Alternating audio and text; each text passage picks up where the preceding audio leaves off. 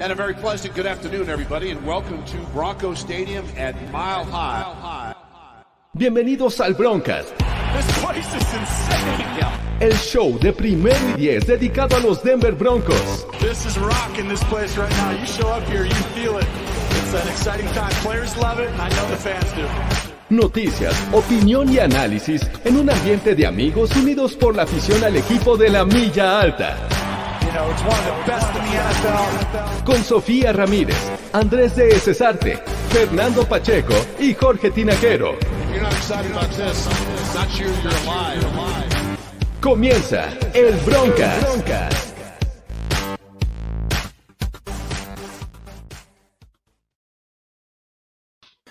Qué buen intro, damas y caballeros. Bienvenidos una vez más al Broncas, el podcast de streaming de los Denver Broncos en español. Y aquí estamos de vuelta. Como es una costumbre, Sofía Ramírez, ¿cómo estás? Muy bien, muy bien. ¿Y ustedes? Todo en orden, todo en orden. Ya ansiosos de que comience el draft. Estamos a menos de tres semanas. Si es que esperemos que esto se vaya como agua. Pero antes tenemos que hablar de ello. Y también nos acompaña Andrés de Cesarte. ¿Cómo estás, Andrés? Encantado de acompañarlos. ¿Listo para decir historias, para decir wow? No, no, no, hoy, hoy no va a haber- Bueno, Caray, yo ya me había preparado pero ni hablar. Entonces, será para la próxima, Andrés. Y también Fernando Pacheco está con nosotros. ¿Cómo estás, Fernando? Muy bien, amigos, un poco este, asustado de lo que puede pasar en este broncas para decir wow, no sé cómo lo podemos decir. Se ponen interesantes las pláticas aquí de- de- del, del crew, amigos, así es que este, algún día, algún día este, los invitaremos con una cervecita. Pero feliz de estar aquí para platicar de los broncos. Pero para eso necesitan tener membresía, Fernando, es lo que no sabes. Así es que si quieren saber esas historias para decir wow, edición broncas. Por cierto, saludos a Luis Obregón y a Miguel de eh, Miguel Eses, que eh, cada vez hacen un gran show con historias para decir wow. Pero bueno, ya les estaremos avisando este, de lo que viene. Pero esta ocasión ya estamos completamente en modo draft. Ya es lo que queremos saber, qué es lo debemos esperar. ¿Qué va a pasar? La verdad es que es uno de los equipos con más incógnitas, sobre todo porque comienza la era George Payton en la gerencia general de este equipo. Pero no sabemos. Tenemos que irnos a qué han hecho los Vikings para darnos una idea de lo que pueden hacer los Broncos. ¿Estamos de acuerdo? No, no sé, eh, o sea, sí, estoy de acuerdo eh, eh, en parte, pero obviamente George Payton pues no tuvo tanta injerencia, ¿no? Pues tal vez fuera la mano derecha de, Rick Spielman, pero no sé qué tanto haya determinado qué jugador sí, qué jugador no. Trae la escuela, por supuesto que sí, y, y, y si aprendió, este, debe haber aprendido bastante bien, porque los Vikings han hecho grandes drafts, pero pues creo que George Payton es diferente, vamos a ver qué podemos esperar, ¿no? Es correcto. Eh, entonces, bueno, pero vamos por partes, vamos por el principio. Eh, me parece que antes de esto hay dos historias que hay que seguir que, de alguna manera afectan a los Broncos. Bueno, una principalmente, eh, la otra pues es una contratación reciente, eh, la adición de, Shamar Stephen, este tackle defensivo que otra vez viene de los Vikings, un equipo de donde proviene George Payton y que viene a añadir profundidad a una posición que me parece que con la salida de Marcus Walker le viene bien al equipo. ¿Cómo ven esta edición? Yo estoy esperando el, el trade por Kirk Cousins. Ya me estoy preparando. ¿qué pasó, Andrés? ya me Andrés, estoy preparando. No, bueno, estamos trayendo a todos los Vikings. Solo dos. es el segundo. Sí, es el segundo, caray. Mike Eso, Boone. eh, Mike Boone y... Con dos y- y tenemos, ¿eh?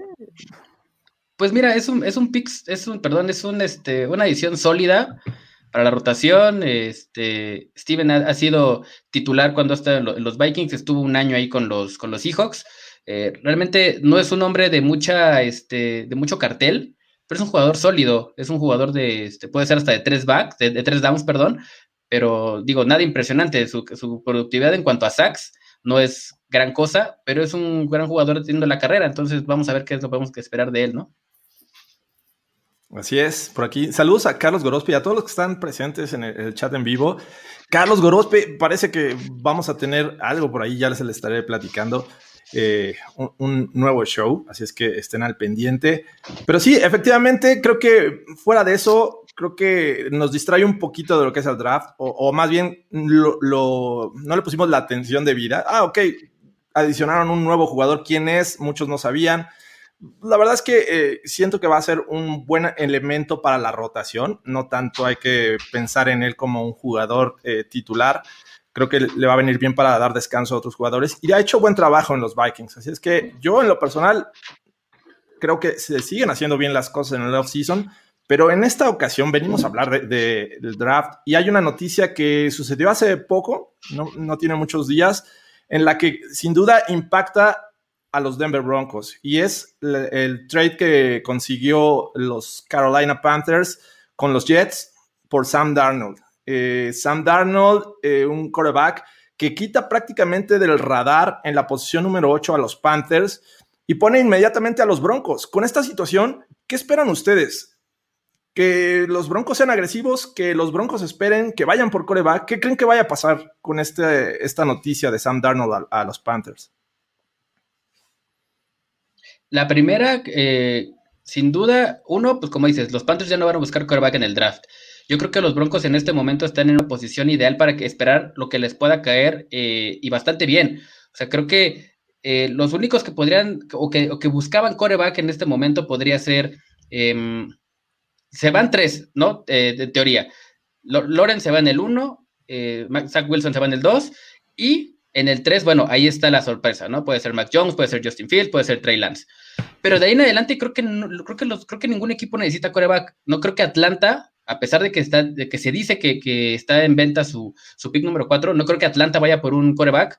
Y, después, este, bueno, Detroit tampoco, Carolina ya vimos que no, eh, Cincinnati no, siguen los Broncos, ¿no? Los Broncos, si es que buscan a su, a su próximo coreback o al suplente de Drew Lock, creo que están en una posición perfecta para escoger alguno de los dos que va a dejar San Francisco. Y sobre todo, pues también ahí puede ser la opción de una opción 3 que está Micah Parsons. O sea, creo que los Broncos no están en una necesidad real para mí para subir al pick 4 y decir, este es el hombre que quiero, ¿no? Voy por Trey Lance, voy por Justin Fields, el nombre que ustedes quieran. O sea, yo no lo creo. ¿Tú crees que los Broncos se van a quedar en el 9, que no van a subir al 4, pero es inminente ir por coreback? No, por supuesto que no. Para mí no. Para mí no. ¿Y ustedes qué piensan, eh, Andrés, Sofía? A mí, a mí me parecería un error ir por coreback, porque incluso subiendo al 4, eh, no creo que sea una buena opción ir por coreback. Vamos a pensar que San Francisco est eh, está tan enamorado de Mac Jones como algunos dicen. Nadie está enamorado de Mac Jones, solo San Francisco supuestamente. Pero suponiendo eso, pues entonces eh, la opción sería Trey Lance. No creo que valga Trey Lance subir al 4. Incluso en el 9 pensando que te cayeran Mac Jones, no creo que Mac Jones eh, valga el 9, ¿no? Entonces, por eso no me gustaría. Pero ya si entráramos en una discusión diferente, pues ya, ya sería otra cosa hablar de, de quién nos gustaría, ¿no? En caso de ser coreback. ¿Tú, Sofía? Es que, híjole, yo no sé, porque estamos en una posición muy favorable para agarrar un coreback. La cosa es que George Payton y el equipo se enamoren de uno, que hasta ahorita no, no han dado como muestras de eso, pero han sido muy reservados en sus comentarios y muy estratégicos en sus movimientos. Entonces, todavía no sabemos qué van a hacer. Eso que dice Fernando de, ay, los únicos equipos que van a buscar este coreback, pues yo veo a New England tomando un coreback, yo creo que los Bears podrían tomar un coreback. Yo no creo que seamos el único equipo en búsqueda o que chance podrían ser agresivos si se enamoran de alguien, pero puede ser que alguien caiga en el 9. Yo sí tomaría a Justin Fields o a Trey Lance. A Mac Jones yo no lo quiero, por ejemplo, y menos en el 9. Pero yo sí creo que si lo tienes, no, no estaría de más agarrar un coreback si estás en tan buena posición ahorita, porque no lo vamos a estar el siguiente año. Y estamos asegurando que si Drew no es ya algo seguro, porque ahorita no lo es, por más que confiemos en él, por más que querramos que así sea, por más que ha demostrado muchas cosas, no ha demostrado lo suficiente para garantizar que él es el coreback al futuro de los Denver Broncos. Entonces, si puedes agarrar otro y estás en, el lugar adecuado, yo creo que sí. ¿Por qué no? Yo tal vez a Justin Fields sí lo agarraría en el 9, ¿no? Pero, o sea, a mí lo que, lo que más me pone a pensar es, tú querrías un producto terminado, sobre todo si vas a subir, ¿no? O sea, un producto más, o por lo menos más terminado. Yo creo que si Mac Jones en un momento dado te cae en el 9 y lo, y lo quisiera seleccionar, es tener dos, es, es, como querer hacer una fusión y decir dos medios corebacks me hacen uno. Digo, entendiendo que Drew Lock fue una segunda ronda, pero, o sea, Mac Jones no me parece un cuate que te va a resolver la, la, la, situación, ¿no? Es volver a empezar otra vez y volver al tema que hemos hablado N cantidad de veces, ¿no? De la continuidad. Pero a ver, si realmente los Broncos van por coreback, tenemos el escenario en que los primeros tres picks sean corebacks, ¿no? Evidentemente Trevor Lawrence es inalcanzable. Zach Wilson me parece con el movimiento de, Sam Darnold eh, a Carolina ya es, es un hecho de que los, van los Jets. Los Niners subieron posiciones para estar en, la posición, en, el lugar 3. Y eso obviamente coreback, me, me, sorprendería mucho que fueran por Kyle Pitts. Entonces nos queda dos opciones del top 5 de corebacks. ¿Cuál es el coreback que ustedes les gustaría que tomaran eh, eh, si es que les cae o si suben al, pick número 4 de los Falcons? Trey Lance. Justin Fields. Justin Fields. Es que no creo que Justin Fields llegue al 9, la verdad. Yo tampoco lo creo. Yo creo que ese va, para San Francisco. O sea, por más que digan de Mac Jones ahí, yo creo que va a ser Justin Fields para San Francisco. O si está en el 6, o bueno, no en el 6, pues alguien más puede subir incluso por Justin Fields en un momento dado. Los únicos que podrían subir por, por Mac Jones podrían ser los Patriots, tal vez los Bears, ¿no? Tendrían que hipotecar, obviamente, el primer pick de este año y tal vez el siguiente, eh, el, primer, el primero del siguiente y tal vez una segunda ronda, que sería este, lo más lógico, pero o sea, creo que si a Mac Jones te lo encuentras en la segunda ronda para Denver, yo lo tomaría en segunda ronda. En primera, eh, si no está Fields disponible, pues, Trey Lance, pero aún así creo que para mí es de, del top 5, Trey Lance es el que menos confianza le tengo. Trey Lance, eh, mira, si los Niners van por Mac Jones, te queda un escenario bastante atractivo teniendo disponible a Justin Fields y a Trey Lance. Me parece que únicamente bajo esas condiciones los Broncos podrían pedir el lugar número 4 y asegurar al coreback. Que hay que decirlo, no sé si están buscando eh, el sustituto en este momento de Drew Locke. Están buscando a alguien que le haga presión, que le haga sombra a Drew Locke, que no tuvo la temporada pasada. Entonces, no es que vayan a ir por el coreback que va a comenzar 2021. Y hay que hacernos a la idea de eso. O sea, no están buscando ese coreback que reemplace a Drew Locke en 2021. Van a probar a, Drew Locke, así es que ya vamos haciéndonos a la idea de que va a ser el coreback en esta temporada.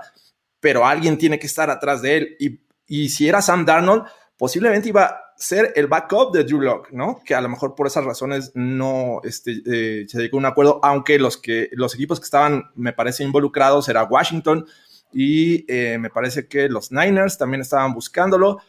Eh, yo sí veo que si ese escenario está disponible, Justin Fields, van, van al lugar número 4. Y entonces ahí, ¿qué precio sería el justo? Porque en este momento tienen nueve selecciones los Broncos. ¿Tendrían que dar una selección de primera ronda de 2022 y algo más? ¿O sería demasiado caro? Eh, no sé si, digo, obviamente el cuarto pick vale una, obviamente la primera ronda de este año, haciendo el, cambio, la del segundo año, y creo que tal vez una de segunda ronda del que sigue, ¿eh? o incluso de este. Y esa es realmente la, preocupación, ¿no? Eh, si, tú, si tú hipotecas la primera ronda de este año y la segunda de este también, eh, pues entonces, bueno, tus, tus, opciones se limitan bastante para un corredor, digo, pero para un coreback que precisamente no va a ser el titular, ¿no? Y sobre todo si es Justin Fields o, Trey Lance, eh, pues no va a ser coreback de titular de inmediato. Y creo que hipotecar e, esos dos, tres o esos tres picks eh, no creo que sea lo, suficientemente inteligente, sobre todo por eso. Locke va a ser el titular sí o sí en el 2021. Yo no estaría tan seguro, ¿eh? Si fuera Justin Fields el que, el que llegara, yo creo que sí lo pondrían a competir. Por ejemplo, entendiendo que Justin Fields tal vez eh, se ve más pulido que otros, ¿no? Pero si llegara Matt Jones, bueno, es otra cosa totalmente, ¿no? Sí, yo también creo que sería una competencia y obviamente si tu rookie gana, el que acabas de agarrar en el draft es porque entonces sabes que Rulock no eres la solución, me quedo con el rookie y veo que puedo conseguir a cambio de Rulock y es la cosa. Después, o sea, si tienes un año y Rulock no funciona o funciona, o sea, si funciona, lo, igual, cambias al rookie, cambias a lo que quieras después, órale va. Pero al final de cuentas tienes a alguien que esté como plan B. Tienes un plan B en caso de que no funcione. Ahorita, si no funciona lo que tenemos, vamos a empezar con Brad Rippen o con Driscoll. O sea, la verdad es que ese futuro suena muy mal. Y las opciones que tenemos en Free Agency tampoco son tan prometedoras. O sea, mi, mi, mi mejor en, la, en los, de los de Free Agency que tenía era Sam Darnold porque estaban como en una ciertas similitudes, situaciones, Sam Darnold y Drew Locke, donde tienen la habilidad, no han podido demostrar al 100, se han visto como eh, limitados por ciertas situaciones, donde podrían competir bien y ver quién se llevaba el, este, el trabajo. Ahorita eso ya se eliminó, entonces, bueno, pues creo que el rookie sería la opción B.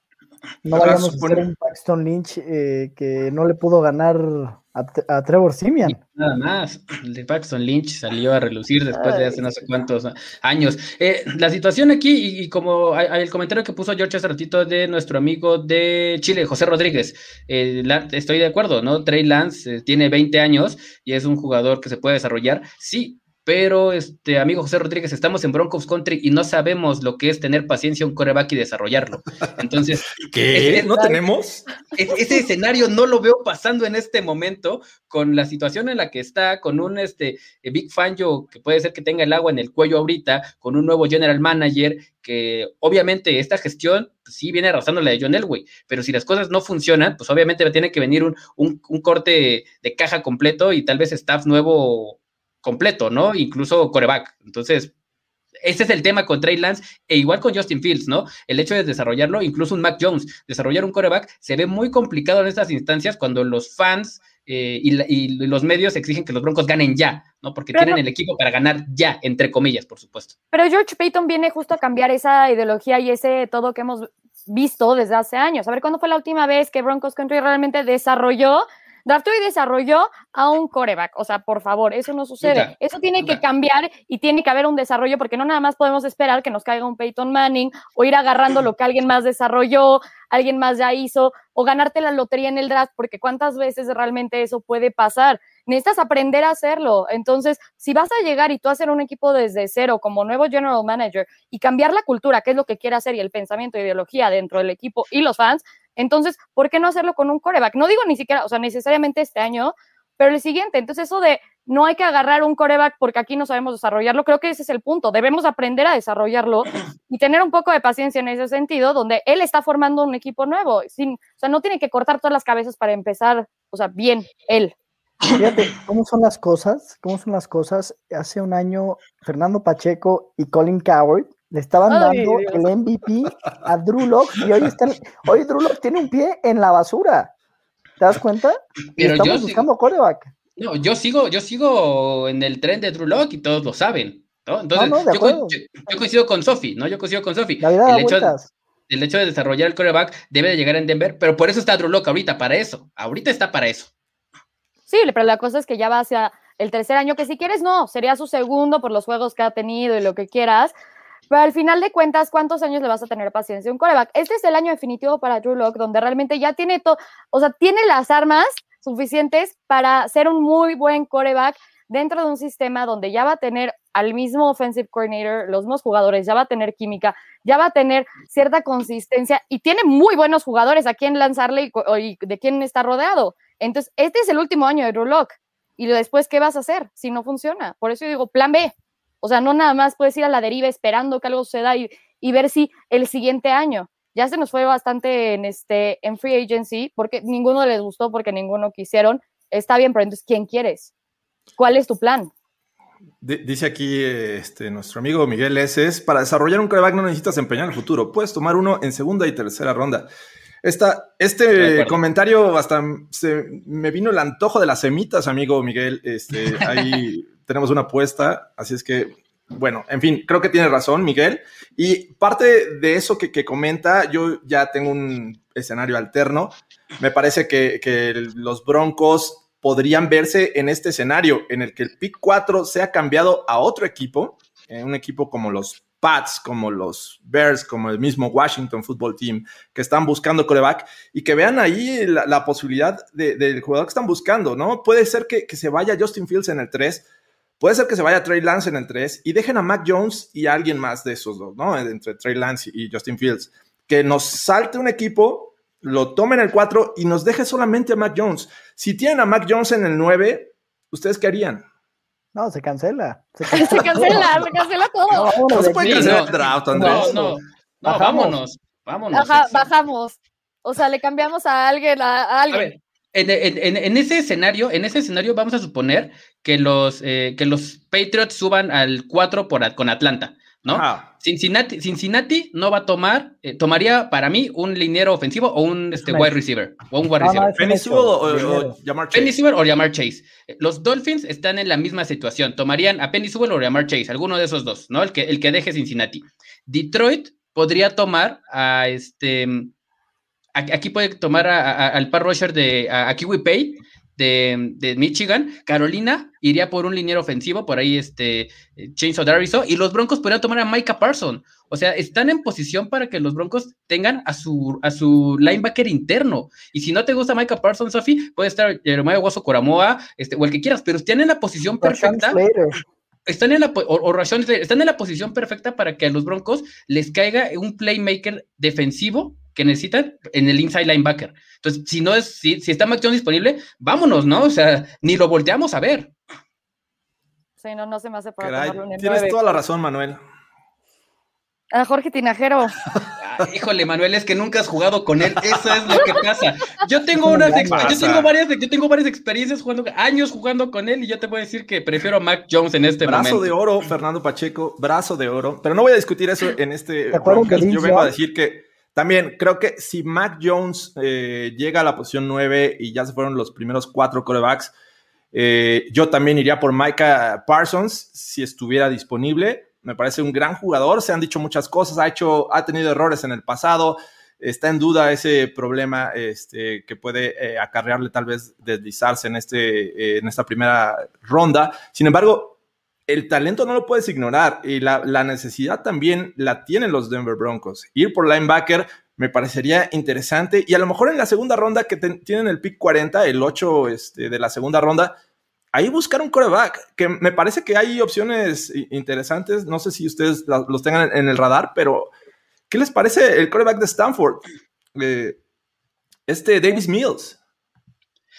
Me gusta, este, no, no, no, me desagrada. No sé si para segunda ronda, creo que por ahí te lo podrías encontrar en la tercera. Liebre de eh, corebacks, no, eh, no sé.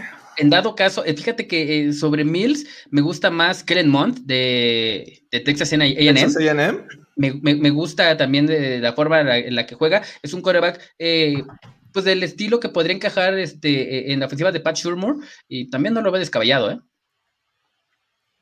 Otra opción podría ser también un trade down, no tan abajo, y que te caiga eh, Jeremiah Usu Coramoa. Si yo voy para abajo, eh, buscaría a Coramoa o en dado caso a Trevor Mooring, safety de, de TCU, por la razón de que Karim Jackson está en su último año de contrato y probablemente el, futuro de la posición esté ahí. ¿No? Entonces, si tienes a, a Jerry Morin, que es el mejor safety de, la, de, esta generación, y a Justin Simmons, que lo vas a tener por cuatro años más, pues creo que sería un tándem bastante interesante también para el futuro de los Broncos ahí, ¿eh? Yo creo que hay una necesidad mucho más importante que es la de linebacker. Digo, yo puedo entender que te puedas encontrar un talento importante en la posición de safety. El año pasado eh, este Xavier McKinney era un, prospecto muy interesante y por ahí Antoine Winfield, por ejemplo, no, no se habló tanto de él y tuvo un, gran año, entonces yo creo que este, o sea, vale más la pena tapar el hueco inmediato y sobre todo un hueco tan grande como el que tiene ahí Alexander Johnson, ¿no? Qué bueno que no estaba en, la en, esa plática de Alexander Johnson. Pero digo, también, en, dado caso este, que no estuviera disponible Coramá, está este Collins, ¿no? Está Collins ahí que también podría ser un, no sé si de primera ronda, pero podrías cubrir una necesidad y el, tipo es bastante bueno. Es que yo creo que justo linebacker, o sea, ahorita que dicen Parsons, o sea, a mí sí me preocupa todo lo que se ha dicho de él. Entonces yo digo, a ver, o sea, honestamente hay varios linebackers dentro del draft que me podrían gustar para los Broncos, donde no necesariamente me puedo ir por Micah Parsons, donde chance la primera ronda la puedo agarrar para un offensive tackle y llenar, o sea, como dice safety, donde puedo llenar otros huecos sabiendo que hay otros linebackers un poco más abajo que puedo, que puedo agarrar. O sea, Cox, por ejemplo, también puede ser bueno, Browning también puede ser bueno. Y entonces ya tenemos aquí que hemos dicho cinco o seis opciones diferentes fuera de, de Micah Parsons que podrían ser muy interesantes con los Broncos. O sea, no es de Micah Parsons y ya. Sí, entiendo la parte de el talento que tiene y cómo todo el mundo habla de él y los videos que dices, wow, esa es una bestia. O sea, realmente sí puede cambiarte muy bien un partido, pero mm, yo sí estoy preocupada. Pero entonces, Eh, está claro el panorama en la primera ronda para los Broncos. ¿Es quarterback o es linebacker? no, yo, yo, no dejaría de lado eh, tackle ofensivo, ¿no? O sea, Rashawn Slater, este, o, alguna otra opción por ahí, eh, no la dejaría de lado. O sea, incluso bajar y esperar un, un tackle ofensivo que llegue al final de, de, la, de la primera ronda como Jenkins o, o sea, yo no descartaría un tackle ofensivo. Ahora, también yo, yo, lo que les pregunto es este, lo siguiente, si no es coreback, ¿qué necesidades tienen los, los Broncos rumbo al draft? ¿No? O sea, ¿qué, qué, qué, realmente, qué posiciones tendrían que los Broncos seleccionar en la primera, en la primera y en la segunda ronda? Tackle ofensivo. Me parece, yo, yo al menos veo claro que es coreback y linebacker como lo estamos discutiendo en este momento. Tackle ofensivo es otro y posiblemente safety. Esas cuatro posiciones las veo como que eh, las más importantes a tomar en los primeros dos días del draft para los Broncos. Sí, luego ya te vas por un running back mucho más abajo, otro cornerback, cosas por el estilo, porque sí tenemos una que otra cosa en profundidad que podríamos agarrar y, o sea, si necesitamos. Viendo los contratos hacia el siguiente año, el siguiente año nos quedamos sin Melvin Gordon, sin Freeman, que ahí ya necesitas un running back, aunque sea mientras para, para cubrir la necesidad que dejaste cuando se fue Philip Lindsay, porque yo no creo que, que Freeman o incluso este, el nuevo sean lo suficientemente buenos como para reemplazar a Philip Lindsay. Eh, y esa es otra, ¿no? si, si, este, si George Payton trae la, la, escuela de los Vikings, pues han tomado running backs en primera ronda. Entonces puede salir ahí Tevin Jenkins, puede salir Najee Harris. Eh, ¿Cuál Tevin Jenkins? Tevin Jenkins es tackle ofensivo. Tevin Jenkins, perdón, este, Etienne. Este, Travis Etienne. Travis Etienne, este, en la primera ronda y también podría ser sorpresivo, pero pues es la escuela que ha manejado George Payton también ahí con Rick Spielman en Minnesota. ¿Sabes Yo creo que no para este año. Que no te extrañe, digo, eh, o que no nos extrañe por ahí eh, con la escuela de, de, John Elway, que si bien no va a estar involucrado, pues pudiera ahí meter su cucharita o algo así, que quedara algún talento importante, como, como dices, en la posición de safety o algún talento que vea en una posición de oportunidad en primera o segunda ronda y que deje de lado la, la necesidad más importante y se, por ejemplo, Najee Harris te cae en segunda ronda y te lo llevas, ¿no? O sea, no sé, estoy diciendo cosas. Entonces, entonces eh, si no es coreback en el primer pick, ¿estamos de acuerdo que es el mejor jugador disponible o es necesidad? No, es el jugador disponible. A mí me parece que es una este, combinación de ambas. Eh, no, siento que simplemente por eh, ser el mejor jugador disponible lo vaya a tomar George Payton. Me parece que se va a basar un poco en qué se necesita y ver de ahí qué es lo que hay disponible. No es como que te caiga este, Rashawn Slater este, o Dariso, por ejemplo, y tomarlo sí porque sí. Porque en ese momento, en teoría, tienes una línea ofensiva ya formada, ¿no? Con los problemas que tienes del lado derecho. Pero que en teoría te va a regresar Joan James y que por fin le podría sacar provecho. Eso es lo ideal en este panorama. Por lo cual creo que hay otras necesidades relevantes a, a cubrir. Y creo que coreback no está como para mí de las primeras. Sin embargo, pues los Broncos en este offseason ha sido eh, relacionado a tomar coreback, ha estado involucrado en, este, negociaciones para adquirir a Stafford. Eh, entonces, es evidente que van por coreback, pero no sé si en la primera ronda vaya a ser ese equipo que arriesgue eh, picks, que se suba a posición 4, asegure un coreback, que obviamente es la, la, apuesta más arriesgada, ¿no? Un coreback en el draft es una apuesta muy arriesgada, ya lo hemos visto muchas veces y con otros equipos. Entonces, si están en el 9 y te cae Micah Parsons, me parece que ahí lo haces muy bien. O si te quieres bajar y hacerte de más picks, porque también la historia te dice que los Vikings han acumulado muchos picks y han hecho al menos 10 selecciones. En este momento los Broncos tienen 9. Pues a lo mejor esperas un otro jugador y puede ser linebacker. Y creo que también la, posición de linebacker hay, mucho talento, como ya nos los mencionaban en los comentarios.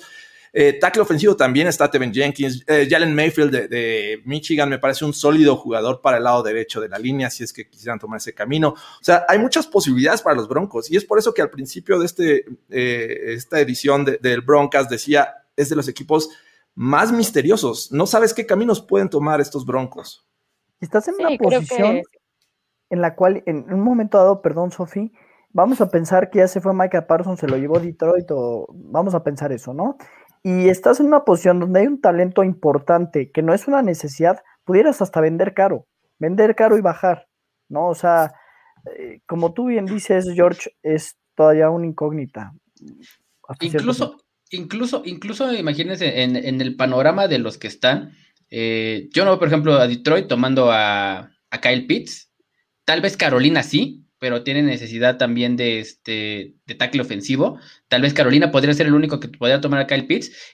Ahí, ahí, se podría ganar un par de selecciones o en, la segunda ronda en un cambio con los Cowboys, ¿no? Que está, ya ahí salieron las, noticias de que Jerry Jones está enamorado de, Kyle Pitts y quién no, con eh, un, talento como el que tiene. Entonces ahí puedes ganar un poquito más. Ahora imagínense esto, tal vez nos vamos para atrás para agarrar un mejor, un mejor este, más selecciones de draft y ya con esa segunda ronda de los Cowboys regresar a la primera por Mac Jones. ¿Les hace lógica?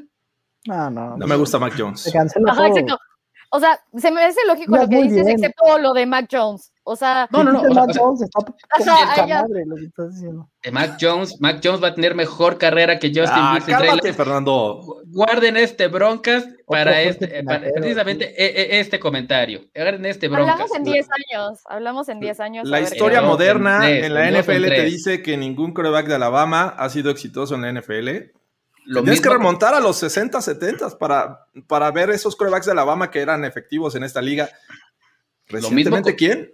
Lo mismo con Ohio State. Entonces también Justin Fields no, no, no, es una garantía. Yo no, quiero Justin Fields. ¿Quién dijo que sí quiera Justin Fields? Tampoco. Y bueno, si nos vamos a North Dakota State, pues ahí está Carson Wentz, ¿no? Vean el éxito de Dwayne Haskins, por favor.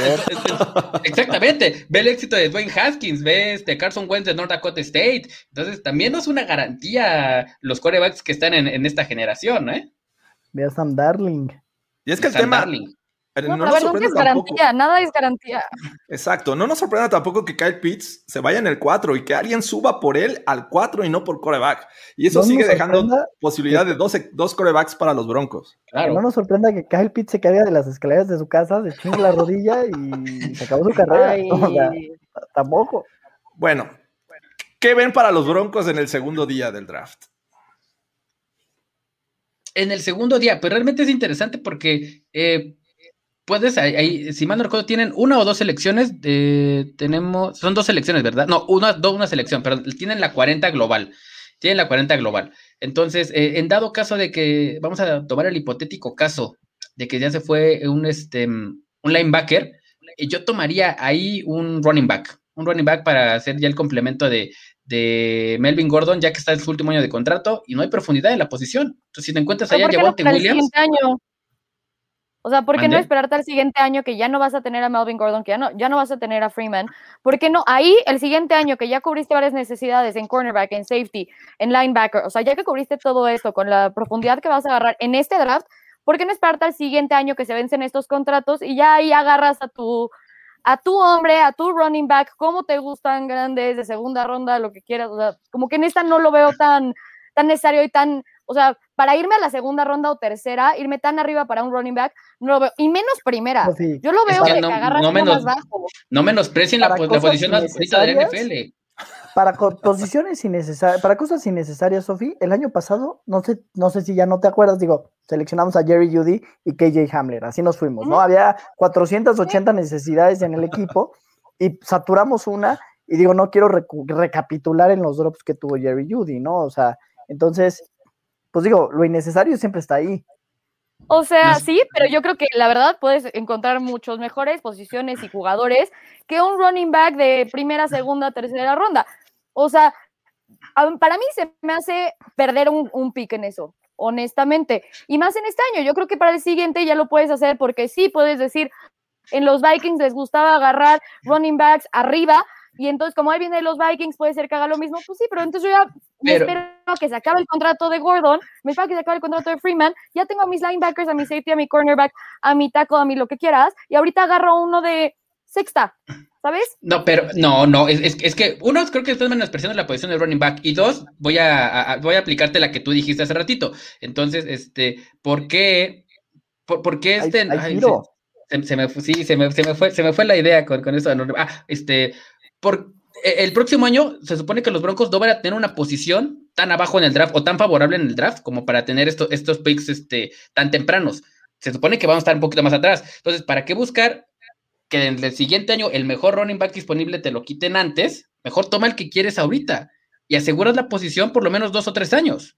Esa esperando. mentalidad es la de ¿por qué comprar un refri de contado si lo puedes pagar a 48 meses al doble de precio, no? No, pero no vas a, No, no, pero no vas, no.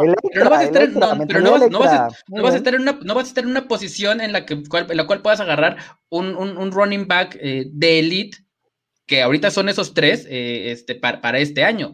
Y te, y te puede hacer mucho, mucha lógica para el siguiente. Ya podrías llenar huecos eh, no tan grandes el siguiente draft, esperando que tengas una mejor posición para el siguiente año, arriba O del sea, 18, por ejemplo. Lo entiendo perfecto, pero ahí yo creo que, por ejemplo, cornerback, tackle, son posiciones que requieren un poco más de tiempo para desarrollarse. Entonces yo, yo prefiero tener una mejor posición ahí, que, se- que esté en un año nada más, o sea, con, con los reps, profundidad, lo que quieras dentro del equipo, ten- ganando experiencia. Y la verdad es que los running backs nada más los agarras del draft y los metes a jugar. No necesitas desarrollarlos tanto para que puedan tener un gran impacto en el partido. Entonces, por eso yo digo que mejor el siguiente año, porque ahorita puede, te da chance de desarrollar a otras posiciones y otras cosas que puedes tomar. O Pero sea, entonces, ¿qué- o sea, Fernando quiere que, que sea running back el segundo día. ¿Y qué otra posición, Fernando? El- y este, yo creo que un tackle ofensivo. Un tackle, Tackle ofensivo, para la ofensivo. segunda ronda. Sí, Supone, en tu escenario, ¿qué tomaron en la primera ronda? Eh, linebacker.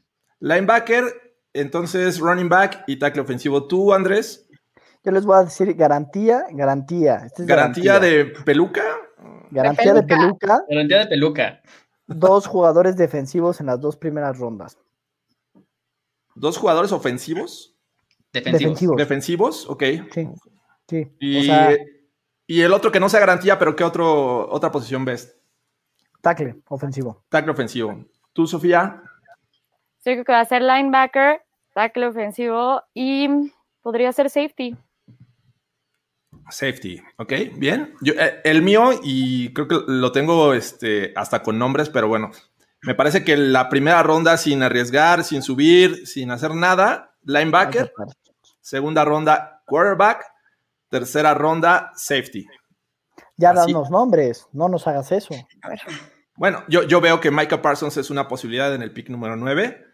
Eh, Davis Mills en la segunda ronda y entiendo que a lo mejor Fernando diga que en la tercera lo puedes encontrar, no lo sabemos. Digo, si Mac Jones sale en el top 15, tampoco esperaba, no es un talento top 15, pero puede salir en el top 15. Así es que creo que eh, esto puede jalar a otros corebacks para ser seleccionados eh, más temprano de lo que se espera. Entonces yo veo a Davis Mills, un coreback que se puede desarrollar detrás de Drew Lock.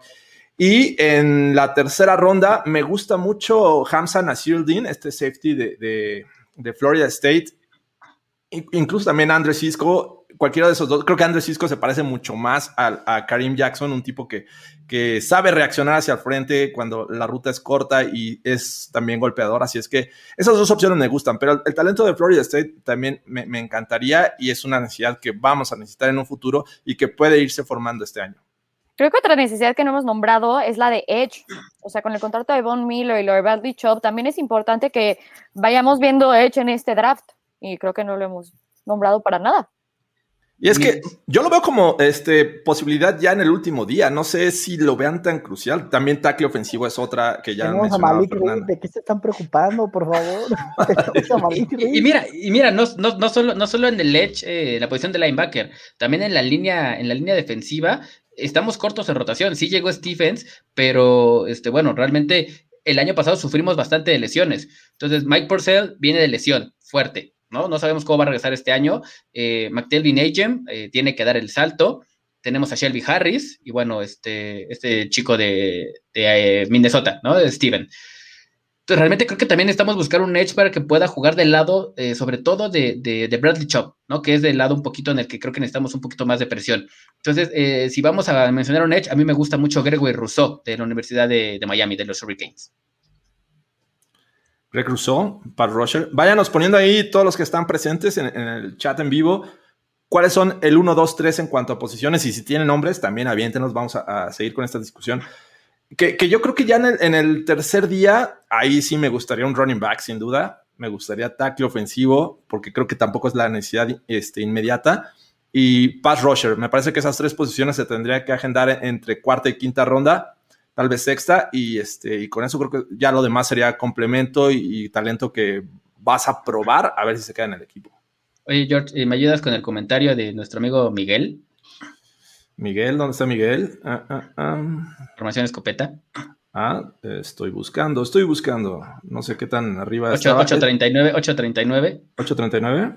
Ya estoy casi, ya estoy casi ahí. ¿Qué es lo que dice nuestro amigo? Ah, ya lo vi. Aquí está. Se los dijimos.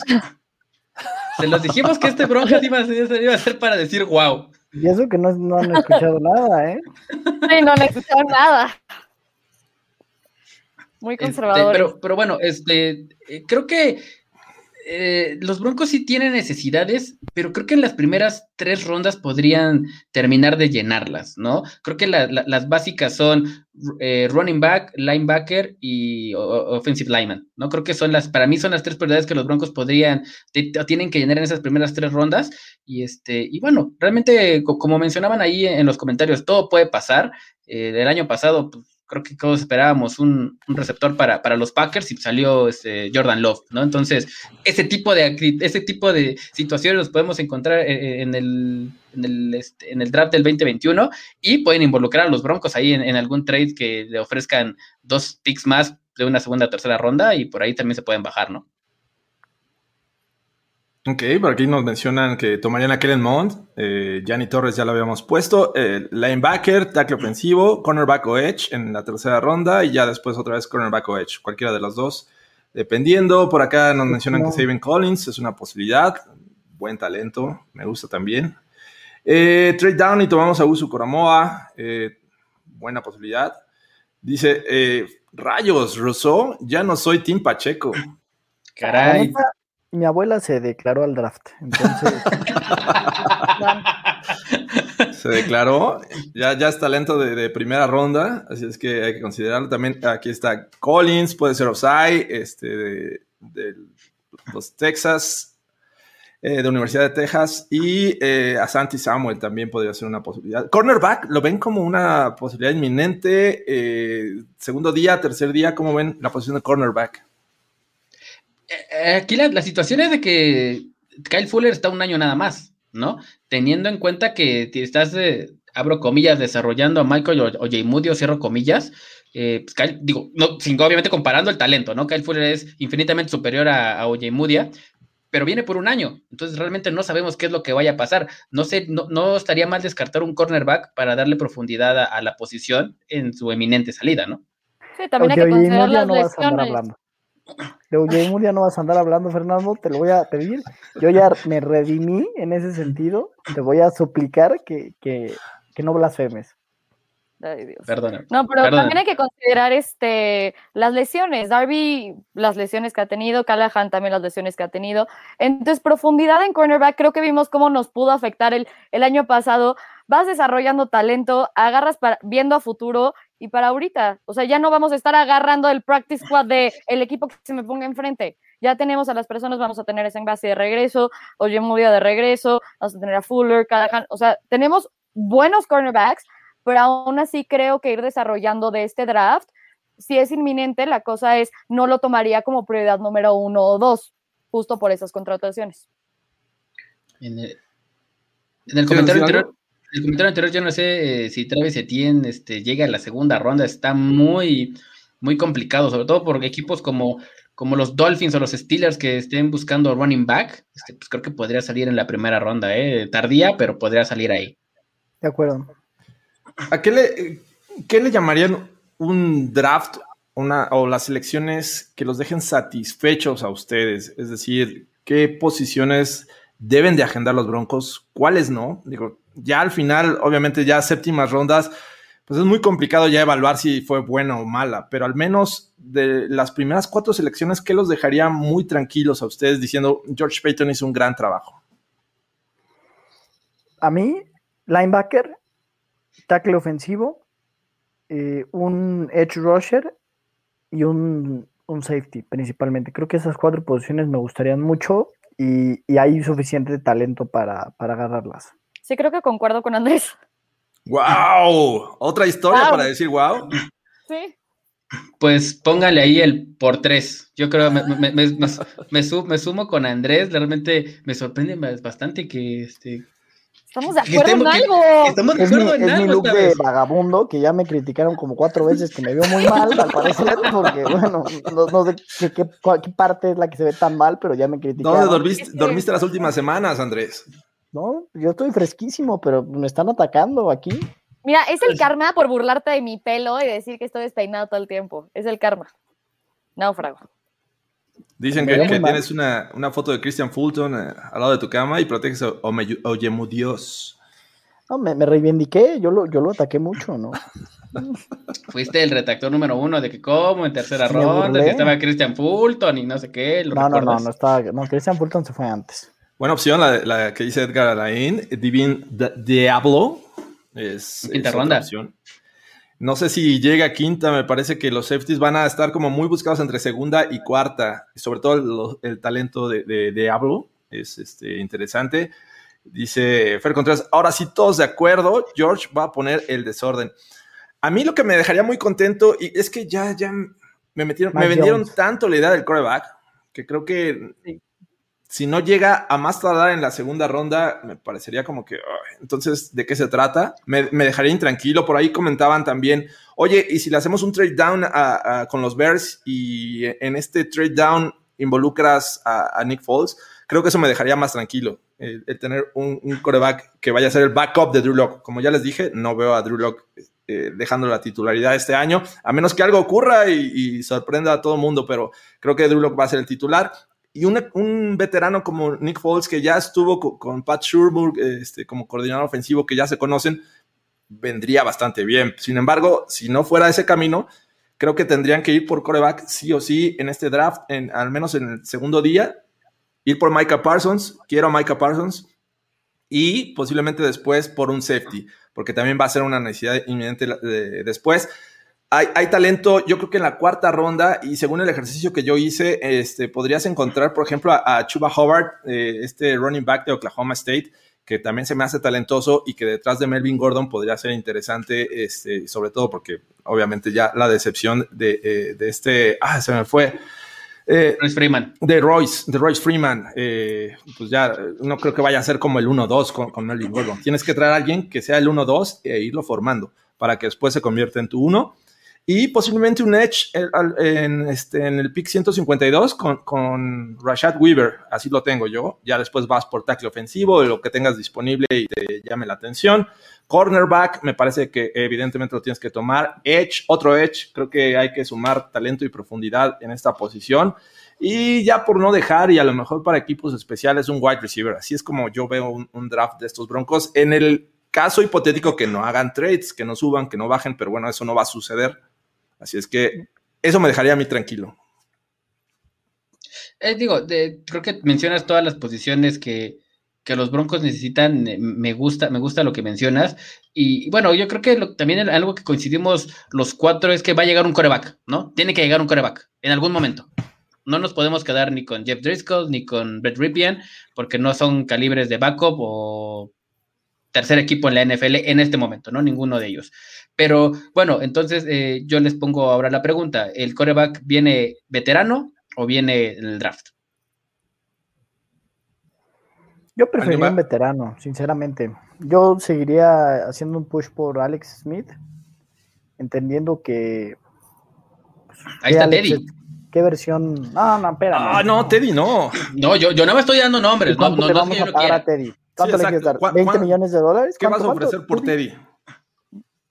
Nada. Una tercera ronda Que a negociar No. su contrato, ¿no? también, no le vas a pagar 20 millones de dólares, ¿no? Pero bueno, es una opción de veterano, yo nada más estoy dando nombres. Yo no quitaría ninguna posibilidad, este, o sea, y a, a lo mejor las dos convivan en este año, ¿no? Traer un coreback eh, veterano, por ejemplo, Alex Smith, que podría ser un líder en, en el vestidor, no tanto en el terreno de juego, que vaya aportando un poco de la experiencia que ya tiene, eh, este, sobre todo en los trainings.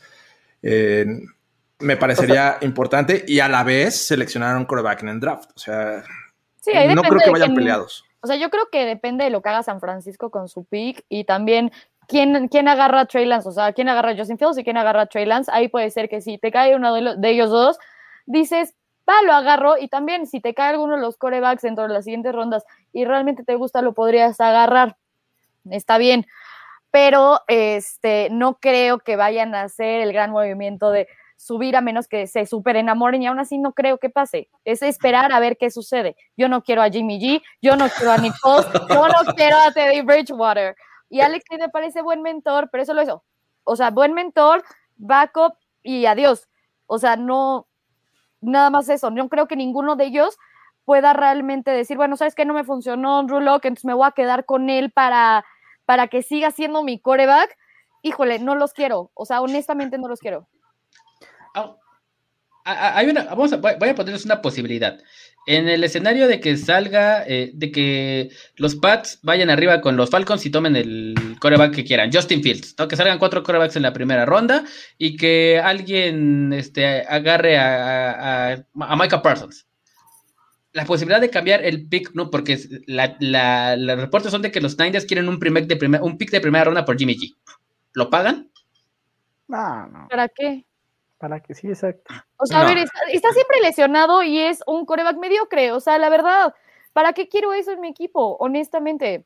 También Nick Foles es un, o sea, siempre va a ser un backup. Teddy Bridgewater no se me hace mejor que Drew Locke.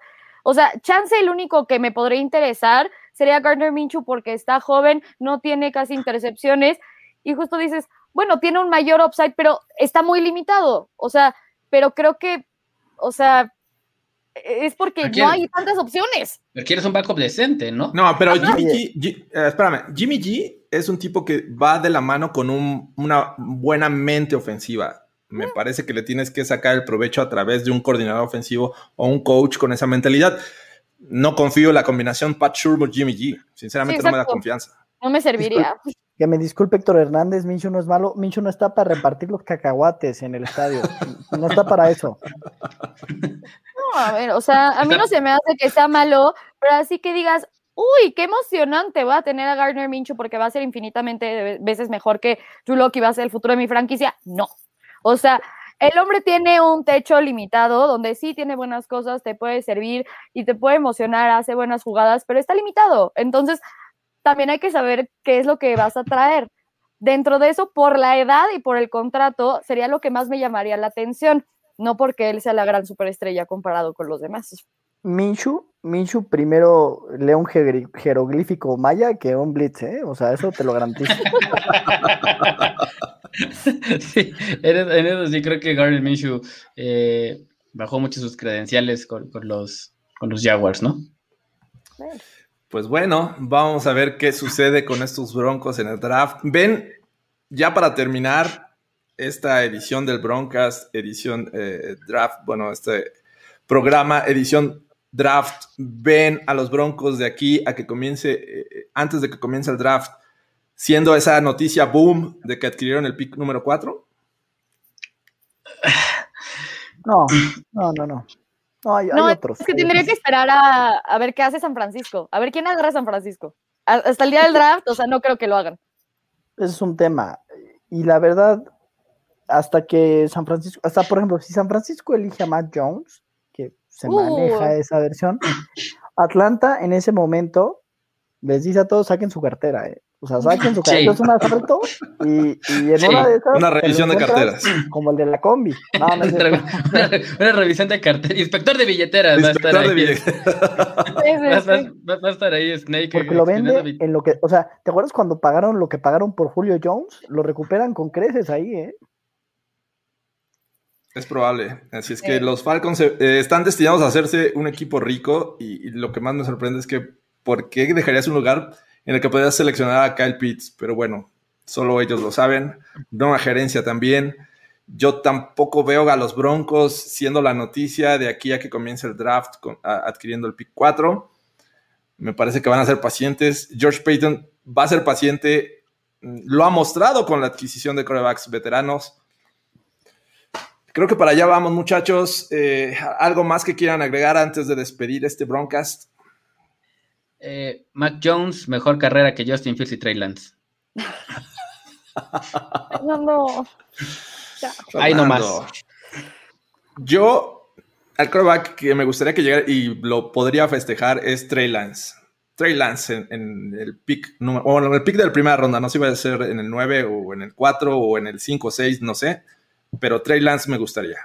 Yo no soy fan de Justin Fields específicamente, pero, o sea, si por algún motivo llega Justin Fields a los Broncos, no, no me molestaría tanto.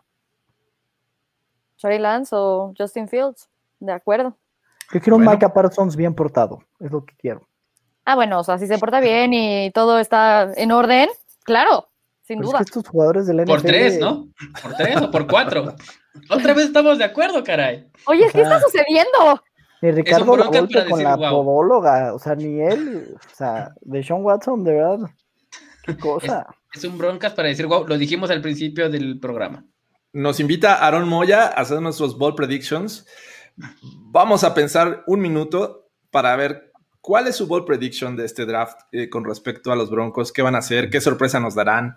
Eh, seleccionarán a Mac Jones y Fernando Pacheco será feliz. Eh, se le caerá de las manos Micah Parsons. No sé, ¿qué, qué les gusta como ball prediction? ¿Alguien ya tiene en mente el- algo interesante que pueda suceder con estos Broncos en el draft? Ay, no. Ah, yo creo que la, lo que más bold que tengo en, en la cabeza es que eh, tomen un, un offensive lineman, eh, un, un tackle, un, tackle, un tackle en primera ronda, teniendo disponibles eh, alguno de los dos este, linebackers eh, top, ¿no? Tal vez si quieres Mark Parsons se puede ir a Detroit, pero este, tomando un, un, un nombre de línea en primera ronda, para mí sería así como, como bold prediction. En el pick 9, claro, en el pick 9. O sea, sin moverse, ahí tackle ofensivo. Sí. Yo creo que bajamos y agarramos tackle ofensivo. También primera ronda. Ok. Sofía, ¿tienes algo? Ah, Comprométete, Sofía, comprométete. Híjole, Órale. es que sería un bold prediction decir que nos vamos a quedar en el 9, o sea, viendo las opciones que no vamos a movernos hacia arriba para coreback y que tampoco nos vamos a ir hacia abajo viendo la historia de, de los Vikings. entonces, puede ser eso. Yo también veo más probable que se salgan del, del pick número 9 y que tomen cualquier otro linebacker. Eh, que no sea Micah Parsons y que a lo mejor en lugar de él, aunque esté disponible, vayan por Usu Koromoa. Eh, si tienen ambos, me parece que ese sería mi ball, predi- ball prediction, que fueran por el, el talento de, de Notre Dame y no al de Penn State. Así es que, bueno, ya lo saben amigos, esto fue el Broncas edición draft, ya todos estamos emocionados. Vamos a ver si, eh, dependiendo cómo surgen las noticias, cómo surgen los rumores, hacemos algo previo al draft, que bueno, sin duda aquí en Primero y Diez vamos a tener eh, mucha cobertura al respecto, pero algo más específico de- del tema de los Broncos, vamos a ver si estamos este, de regreso. Y si no, pues nos vemos después del draft, que me parece que ahí ya va a estar interesante la plática, qué hicieron los Broncos, qué sorpresas tuvimos, nos gustó, no nos gustó. Vamos a estar siempre aquí este, eh, analizando lo que hagan los Denver Broncos. Muchas gracias a todos los que estuvieron este, en vivo, estuvieron comentando, dando su opinión. Eh, saludos también a- hasta a Guanatos, como no, eh, a todos los que estuvieron, a Aaron Moya, que, con todo y a Jonjolí siempre está presente. Gracias a, a Miguel Eses, por ahí a, Carlos, a Carlos Grospe. y bueno, esto va a continuar. Esperemos que les haya gustado. Muchas gracias, Sofía. ¿Cómo te encontramos en redes sociales? En Twitter como arroba SofiRMZ8. Perfecto, ahí, ahí la pueden eh, molestar. Si es que están pensando que Philip Lindsay no es un buen jugador, escríbanle a, a Sofi. No, no me Eh, escriban con eso. Andrés de Cesarte y su peluca. ¿Cómo te encontramos, Andrés? Eh, como J de Cesarte, por ahí tenemos una apuesta pendiente, eh, una apuesta pendiente de draft anterior, si no me equivoco. ¿Qué- cuál Ah, claro. Tiene que si seleccionaban a Jerry Judy ibas a, a pedir dinero en calzones, este, en La Reforma o, o en Juegan- Vamos a tener que Querétaro. modificar, la vamos a tener que tropicalizar, ¿no? Digo, modificando eso de, de los calzones, pero sí, que se haga, que se haga. ¿No? Y caray. ahora con este draft, ¿qué van a apostar? ¿Qué van a hacer? ¿Va a haber apuesta? A ver, comprométete, Fernando, por favor. Sí, uh, ok, yo, Ajá. yo, ah, Ustedes dicen tackle ofensivo. Yo digo, No. yo me comprometo, no se agarra a coreback en las primeras dos rondas. Primeros dos picks, No, cero primeros corebacks. dos picks, primeros dos picks, cero corebacks. yo me comprometo que si los Broncos toman coreback en el pick 9, este, Te rapas. me rapo, me rapo, va. No hagas eso, Fernando. En el 9, en el no 9. queremos ver si, eso. Si suben o bajan, en no, el pero 9. tiene que ser en el 9. Coreback, En el te 9. rapas. Tiene que ser en el 9. Perfecto. Yo digo coreback en las primeras este, dos rondas. Que será bueno apostarles. O sea que sí lo van a tomar en las primeras dos rondas, un coreback. Así es que mm, Yo digo que no. Una gorrita, les pongo una gorra para repartirla a todos los, los del Broncast. eh, todos los ha- hacemos una dinámica y una gorra va para nuestros amigos que, que nos ven. Y esa es mi, mi- mi paga. Así es que eso pongo para, para esta apuesta. Sofi, te escuchamos. Ay, Yo no dije que iba a apostar. ¿Qué prefieren? ¿Que me quite la barba seis meses o que me deje la barba otros seis meses? Fitzmagic. Fitzmagic. Fitzmagic. Claro. Andrés Fitz- Fitzmagic. Seis ¿Seis meses barba? Wow. Pero barba así de buena barba. Fitzmagic, ¿no? ¿eh? Digo, de lo que me pueda Fitzmagic. salir, ¿no? Digo, Buena barba. no, no voy a tomar algo para que me salga más, ¿no? Ahora. Bueno, Sofi, ¿tienes algo en mente o lo dejamos para la siguiente? Que lo anuncies en. Discord. Que lo anuncie en Discord. ok, lo anuncio en Discord. Perfecto. Eh, recuerden, tenemos ahí un grupo del Broncas eh, este, en Discord. Eh, vamos a poner en los comentarios de este video en YouTube el link y este, para que se sumen a esta discusión, a esta plática. Pues muchas gracias de nuevo. Gracias, Fernando. ¿Cómo te encontramos en redes sociales? Gracias, amigos. Estoy como Fer Pacheco43 en Twitter y por ahí vi que está mi amigo este, Oscar Fermín. Un amigo, este, un saludo a, a amigo Oscar y a Miguel. Ese es Chop On, amigo. Chop On. Saludos también a todos los que estuvieron presentes. Muchas gracias de nuevo. Yo soy Jorge Tinajero. A mí me encuentran como arroba Jorge Tinajero en Twitter e Instagram. Y bueno, esto fue el Broncas. Esperamos que les haya gustado. Eh, nos vemos en la siguiente. Nos vemos en On The Clock. Nos vemos más adelante con más sorpresas en este canal de YouTube. Suscríbanse, denle like. Si no les gustó, también denle dislike. Eh, dejen comentarios y activen sus notificaciones para que cuando ocurra el Broncast, ustedes estén presentes. Así es que muchas gracias. Nos vemos hasta la próxima. Saludos amigos. Esos Bye. variados. Bye. Bye. Ay.